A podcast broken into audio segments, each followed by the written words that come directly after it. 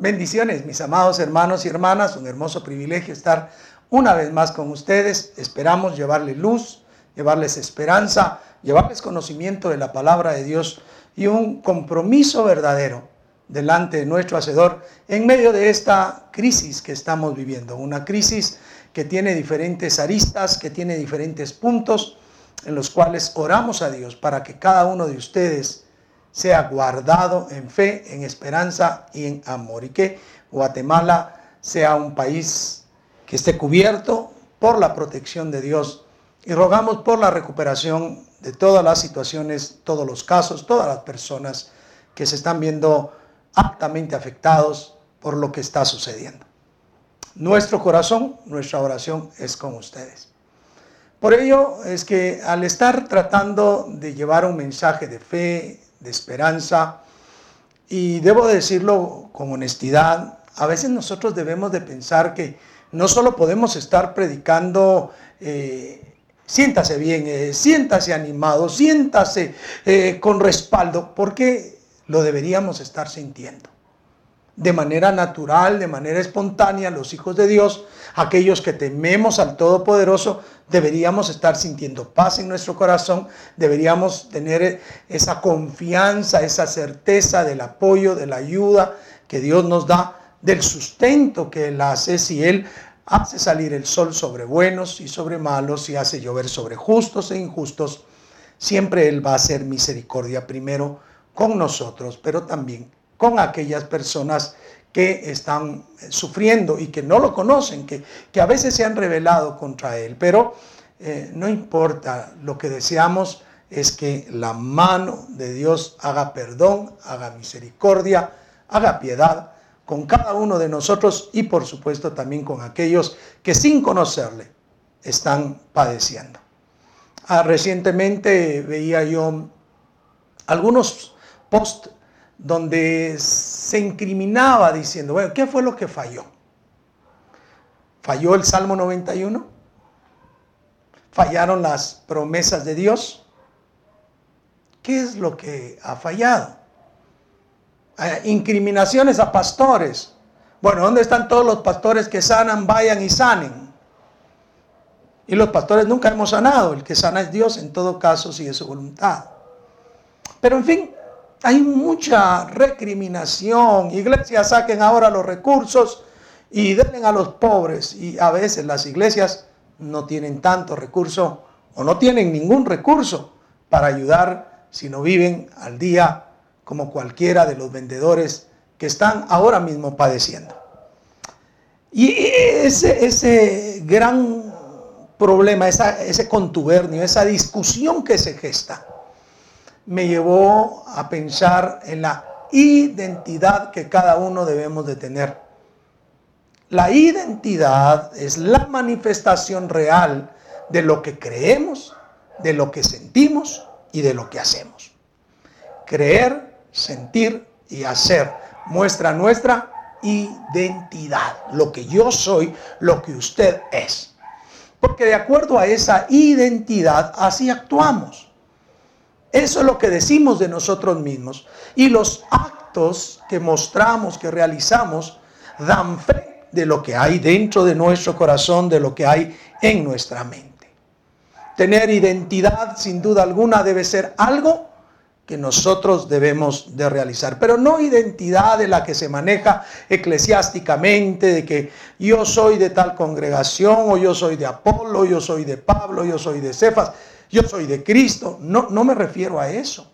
Me refiero a la identidad plena que hemos de tener como personas que creemos, que amamos, que vivimos la fe en nuestro Señor Jesucristo.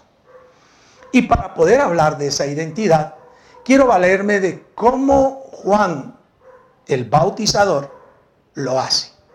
Juan el Bautizador, ustedes saben, es anunciado por un ángel a su padre Zacarías y recibe un nombre dado por el ángel. Su madre Elizabeth, una persona estéril, recibe la bendición de parte de Dios de darle un hijo en su vejez. Juan nace, Pero ya la anunciación era un hecho maravilloso que iba a mostrar que Juan realizaría algo especial en el pueblo de Israel. Cuando él crece, se va al desierto, comienza a bautizar a las personas, pero era un mensaje muy duro, muy fuerte. Generación de víboras, decía. ¿Quién os ha enseñado a huir de la ira venidera? Qué tremendo. Las multitudes venían a él. Militares, rameras,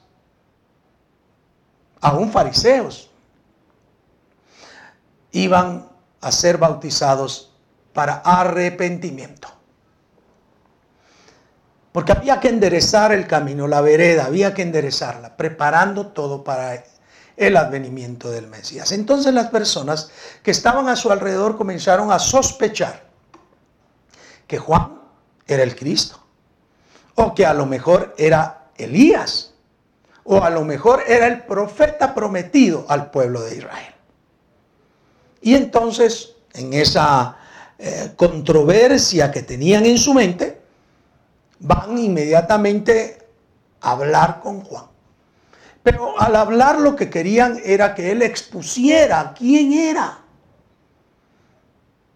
Por ello lo quieren identificar de manera directa con Cristo, con Elías y con el profeta.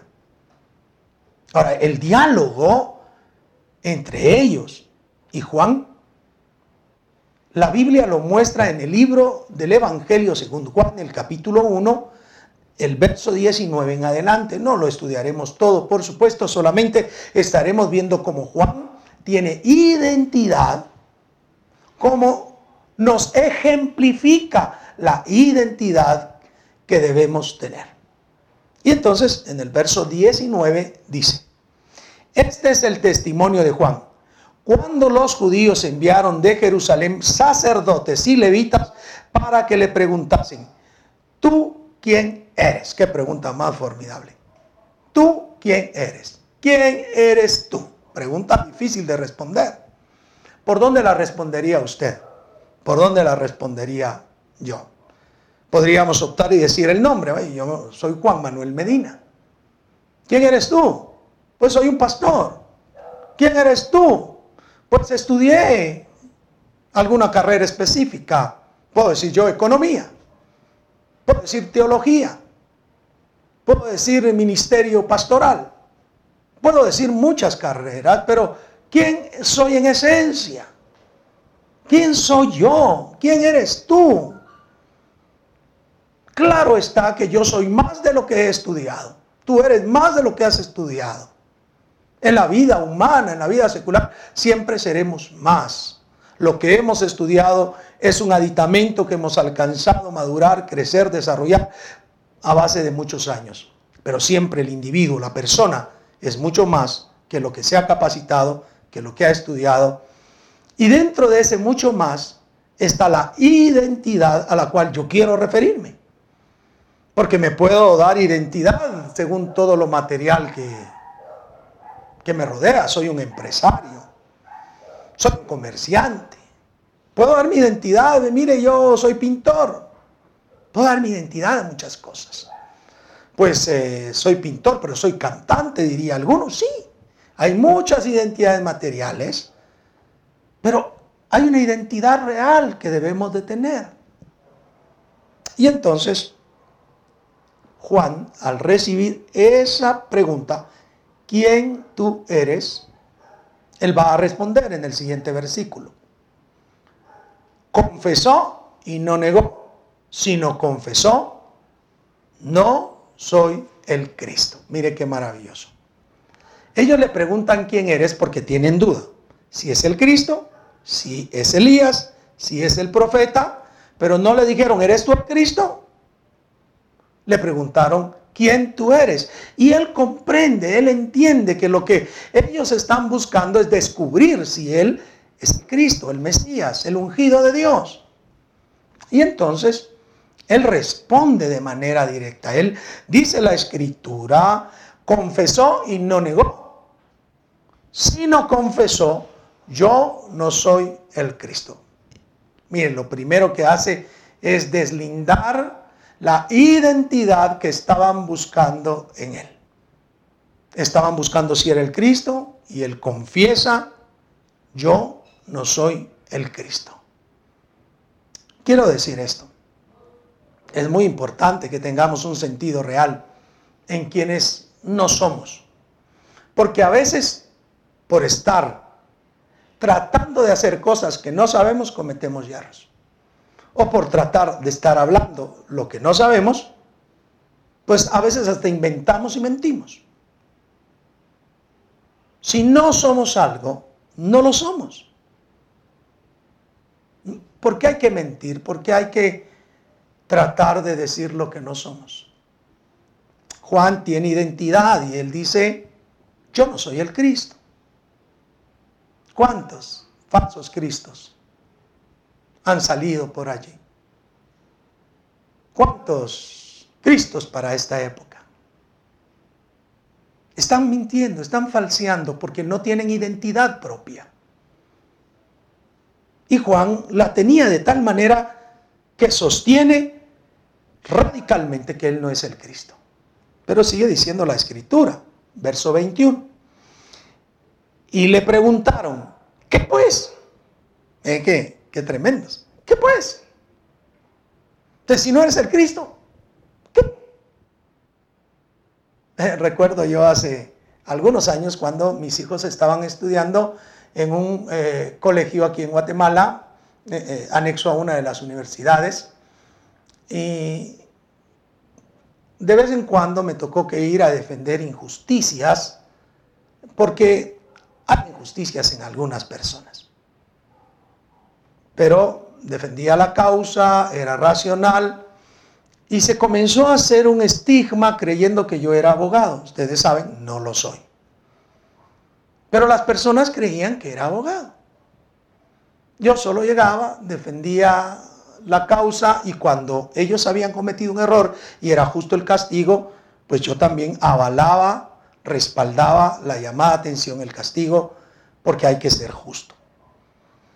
Por fin que mi hijo mayor salió de allí, entra a la universidad, pasan unos dos años, ha salido ya también mi segundo hijo del colegio y de repente tiene que llegar por alguna causa allí y se encuentra con la directora y le dice, hola, ¿cómo estás? ¿Y qué, eh, ¿qué estás estudiando? Pues estoy estudiando derecho, abogado y notario. Y entonces eh, la directora le dice, ah, seguiste las huellas de tu papá. Y él le dice, mi papá no es, no es abogado. ¿Cómo no va a ser abogado? Le dice, no, él estudió teología. Ah, y entonces la señora se quedó eh, así con un rostro de extrañeza, porque durante los años que ellos estuvieron ahí, sin que yo dijera, sin que yo hablara, sin que yo hiciera fama, ellos creían, tenían una percepción inadecuada de mí con respecto a quién era yo. Nunca me lo preguntaron. Pero mi hijo viene y desvela la realidad. Juan es eso lo que está haciendo con las personas. a, veces también pasa que las personas en el lugar donde vivimos tienen una expectativa diferente de nosotros. Por ejemplo, a veces las personas nos ven como que tuviéramos dinero. ¡Wow! Qué maravilloso. Ojalá fuéramos personas adineradas para poder ayudar a muchos. Pero hay una mala percepción. La gente, entonces es necesario que nosotros nos mostremos con la identidad real que tenemos. Bueno, entonces, ¿qué le dice? ¿Qué pues? Y entonces, ¿eres tú Elías? Les preguntan. ¿Qué pues? ¿Eres tú Elías? Y entonces él dijo, no soy. No soy. ¿Por qué creían que era Elías? Porque el Antiguo Testamento, los sagrados escritos de Israel, decían que antes del Cristo vendría Elías. Jesús más adelante dirá que si querés saberlo, este es el Elías que habría que venir, pero no dijo que era Elías literalmente. En el monte de la transfiguración, a Jesucristo se le aparece Moisés y Elías. Juan ya había muerto para ese entonces, parece ser, pero no es Elías. Y él dice, no soy Elías. Él tiene identidad. no tiene por qué acogerse el que le llamen, que lo vean o que tengan una percepción inadecuada de él. Él dice claramente quién no es. Mire, es lo que pasa aquí en Guatemala, que un presidente lleva un apellido y todos los de ese apellido resultan diciéndose familia directa del presidente. Hay alguien famoso, y, ah, tiene mi apellido. Pues de alguna manera son familia, pero son tan, tan, tan, tan, tan lejanos que no lo conocen. Debemos de tener identidad. Recuerdo hace algunos años, cuando de repente en la congregación una señorita se me acerca y, me llama con mi esposa y nos invitó a almorzar a su casa.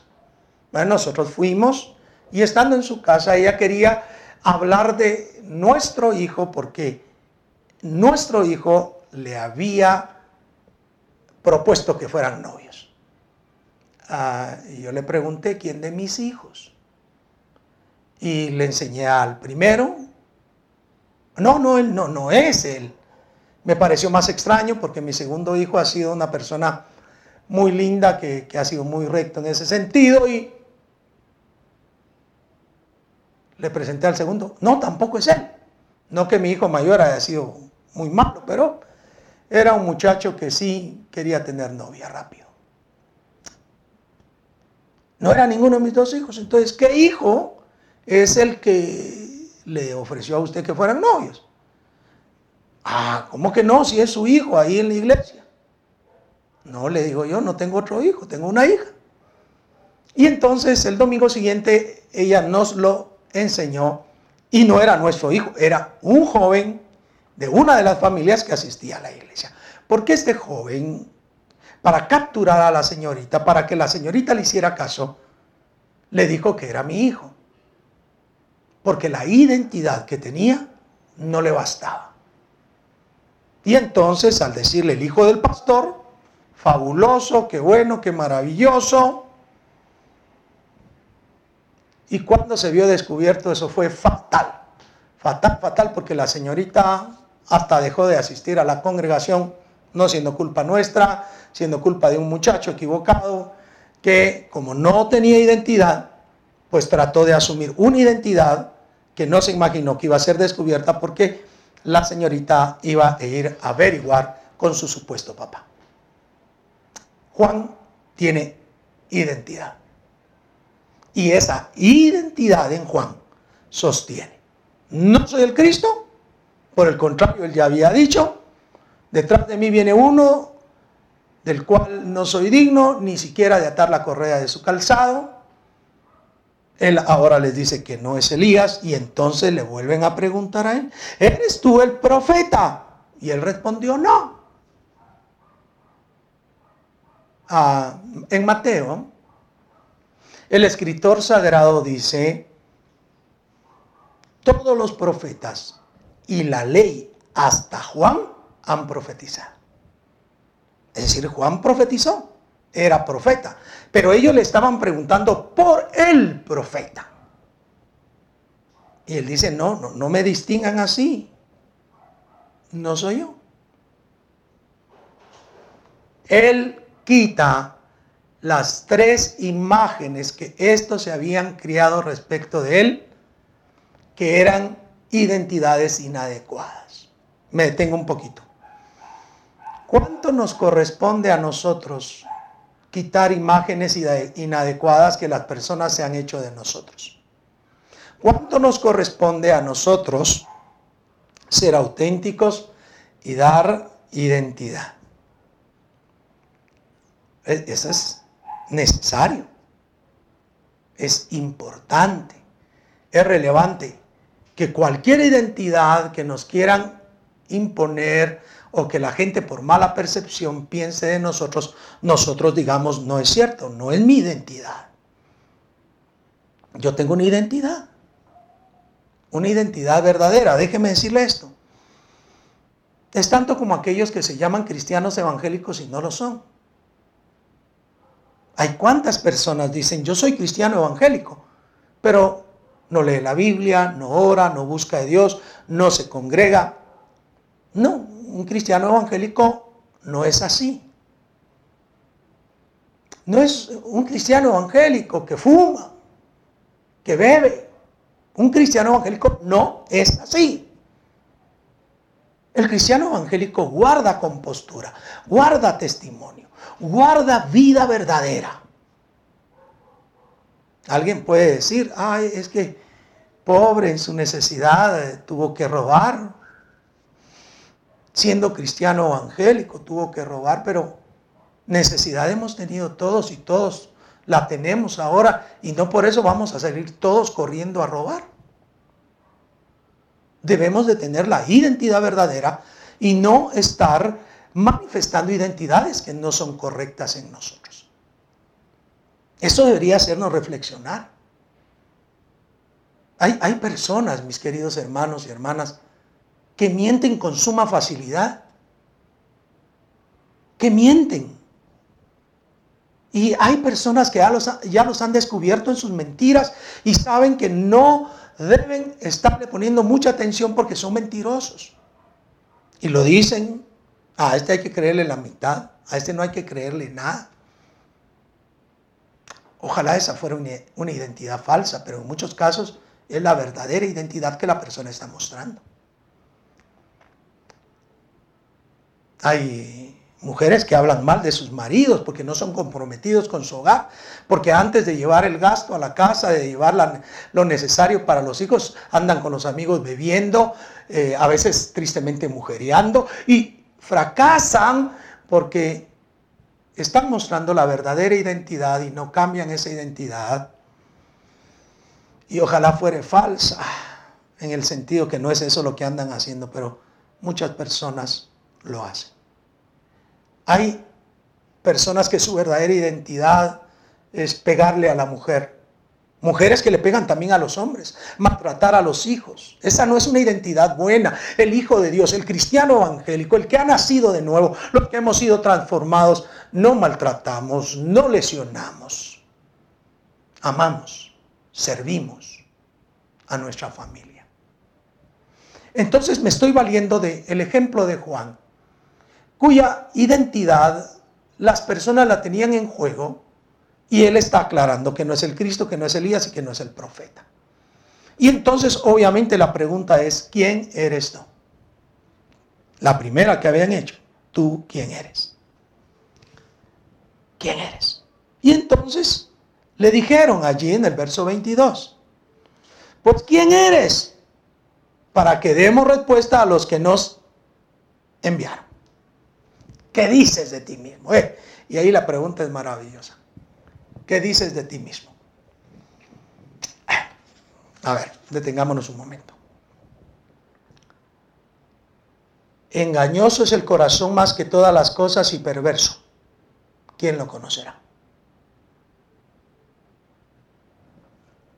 En la perversión, cualquier humano, en el caso de Juan, hubiera dicho yo soy el Cristo y todo el mundo se hubiera inclinado hubiera dicho yo soy Elías y todos le hubieran tenido un tremendo respeto.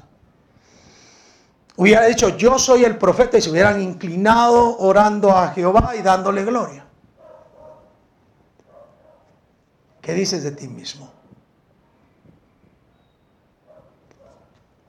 El testimonio que tú das verdaderamente. Ah, yo soy hijo de Dios. Y entonces soy hijo de Dios verdaderamente. Soy hijo de Dios y muestro hijo de Dios y hago hechos de hijo de Dios, hago obras de hijo de Dios. Dentro de las limitantes humanas que tengo. Cuando le dicen, ¿qué dices de ti mismo? Él dice en el verso 23, yo soy la voz de uno que clama en el desierto. Enderezad el camino del Señor como dijo el profeta Isaías. Yo soy una voz. Yo soy tan solo una voz que clama en el desierto diciendo, enderezar el camino. Enderezar el camino del Señor. Isaías allá en Isaías 40, 1 al 5, anuncia los hechos de aquel profeta que habría que venir y que sería una voz en el desierto y proclamaría enderezar las veredas, haciendo un camino recto delante del Señor. Ahora él les dice, yo soy esa voz que dijo Isaías. Él tiene la identidad. No dijo, soy profeta. No mencionó cargo alguno y eso me maravilla. No mencionó cargo alguno. No obstante, él era el profeta. No obstante, era el enviado. Su identidad lo sostenía de tal manera que no necesitaba tomar título alguno, sino sus hechos, lo que realizaba, lo que hacía, debería de ser suficiente. Me, trae a memoria aquel momento cuando en Cesarea está Jesucristo y los apóstoles. Y Jesucristo les dice a los apóstoles, ¿quién soy yo? Ah, la gente dice, dicen los apóstoles, unos que eres Elías, otro que ha resucitado, otro que eres Juan el Bautista. Y él les dice a ellos, pero ustedes, ¿quién dicen que soy yo? Y entonces Pedro, con aquella famosa confesión, dice, tú eres el Cristo, el Hijo del Dios viviente. Y Jesús le dice, eso no te lo ha revelado carne ni sangre, sino mi Padre que está en los cielos. Identidad. La gente sabe quién eres tú, porque los hechos que muestras, las acciones que realizas, la forma en que hablas, la forma en que te conduces, muestran tu identidad. Y hoy, en medio de esta situación difícil, debemos de tener la identidad de lo que somos hijos de Dios, nacidos de nuevo, transformados. Gente que vivimos por fe y para fe, como está escrito, más el justo por la fe vivirá, y si retrocediere no agradará mi alma, dice el Señor. Porque sin fe es imposible agradar a Dios. Vivimos por fe. Yo bendigo al Señor que desde el año pasado, más o menos por el mes de agosto, cuando comenzamos a confeccionar todo este año, nuestra máxima fue, vivo por la fe. Y creo que no hay una máxima que cuaje tan maravillosamente como lo que Dios nos dio. Vivimos por la fe. Nos está tocando vivir por la fe, hermanos. Tengamos identidad. No nos quejemos, no simplemente lloremos y lloramos y oremos delante de la presencia de Dios dándole gracias y pidiendo su misericordia. Vivamos por la fe en nuestro Señor Jesucristo. Vivamos por la fe en el que nos salva, el que, en, que, en aquel que nos liberta. Pero tengamos identidad como redimidos, como salvos. Tenemos la protección de nuestro Dios, porque una vez hemos recibido a nuestro Señor Jesucristo, tenemos el respaldo de Dios. Porque Jesucristo está intercediendo, viviendo siempre para interceder por nosotros. Él no solo nos salva perpetuamente, sino intercede por nosotros. Identidad, mis queridos hermanos. Esa es la fortaleza más grande. La gente podrá decir, la gente podrá hablar, podrá tener malas imágenes, pero si tú te muestras tal lo que eres, hijo de Dios, hija de Dios, redimido, redimida, transformado, transformada, nuevo nacido, nueva nacida, la gente verá en ti algo diferente. ¿Y sabes qué es lo mejor? estarás dando testimonio de Jesucristo. Estarás diciéndole a las personas, yo vivo porque el Señor vive y porque vive dentro de mi corazón. Quisiera yo que comprendieras esto. Tú y Dios son más. Tú y Dios son mayoría. Pero vive mostrando, teniendo identidad de hijo de Dios y esperando la manifestación gloriosa de nuestro Señor Jesucristo y teniendo la esperanza de haber nacido en Él. Quiero orar por ti, quiero orar por nuestra Guatemala. Inclinemos el rostro. Padre bendito.